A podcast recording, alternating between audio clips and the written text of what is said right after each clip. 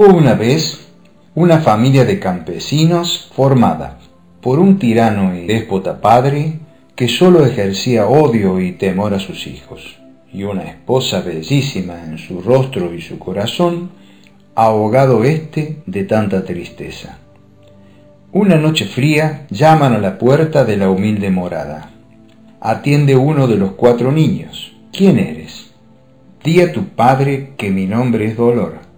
Estoy hambriento y con mucho frío. Necesito verlo. El niño comunica a su padre y éste da un grito, ordenándole que se retire, que nada tiene que hacer ahí. La esposa, llena de ternura y con lágrimas en los ojos, prepara un pedazo de pan, una manta y se la entrega al anciano. Este le da las gracias, la bendice y le dice, tú, hija mía, y tus tres hijos serán salvados. Sin comprender siquiera las palabras del viejo, entró a su casa y nada dijo. Solo escuchó los gritos que profanaba el esposo por haberle dado ayuda. Otra noche llaman a la puerta. Atiende uno de los niños. No te conozco, no veo tu cara. ¿Qué quieres? Mi nombre es voluntad. Necesito descansar. He caminado mucho para llegar aquí. Entra el niño a la casa y el padre da un grito e indica, échalo pronto, no hay sitio para que esté. Amarita la esposa, sale y lleva a voluntad de la mano. Tratábase de una hermosa mujer. Le dio lugar en el corral, pidiéndole perdón por la actitud de su esposo de no dejarla entrar en la casa. Voluntad le dijo, Hermosa mujer eres, tú y tus tres hijos serán salvados. Nada debes temer, de nada debes culparte. Pasaron muchas noches y una calurosa mañana, habiendo llegado el verano, llaman a la puerta. Un niño atiende y dice, mi padre no quiere que nadie más venga a esta casa. Mi nombre es Amor y tengo que hablarle. Necesito que me escuche. El hombre, furioso como una fiera, arrojó insultos a la silueta que se veía a través de la ventana. Amarita sintió su corazón latiendo de felicidad y salió al encuentro de amor. Se confundieron en un abrazo y la mujer, ahogada en sollozos, dijo, es el día más feliz de mi vida. Amor le dijo, tú y tus tres hijos serán salvados. Él me ha enviado reunió a Marita a sus hijos para realizar las oraciones diarias, y uno de ellos siempre renegaba y prefería permanecer con su padre, burlándose del resto de la familia. Así fueron pasando por la cabaña la virtud, el trabajo, la oración, la amistad, y todos fueron expulsados por el temible Señor.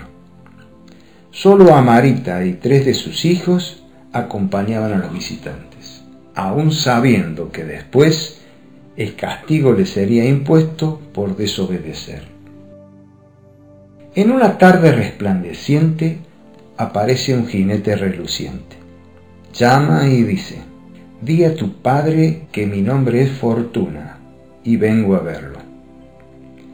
El malvado dueño de casa sacó a todos a empujones abriéndose paso para recibir al visitante. Vengo a traerte todo lo que has anhelado. Conmigo he de advertirte, vienen más.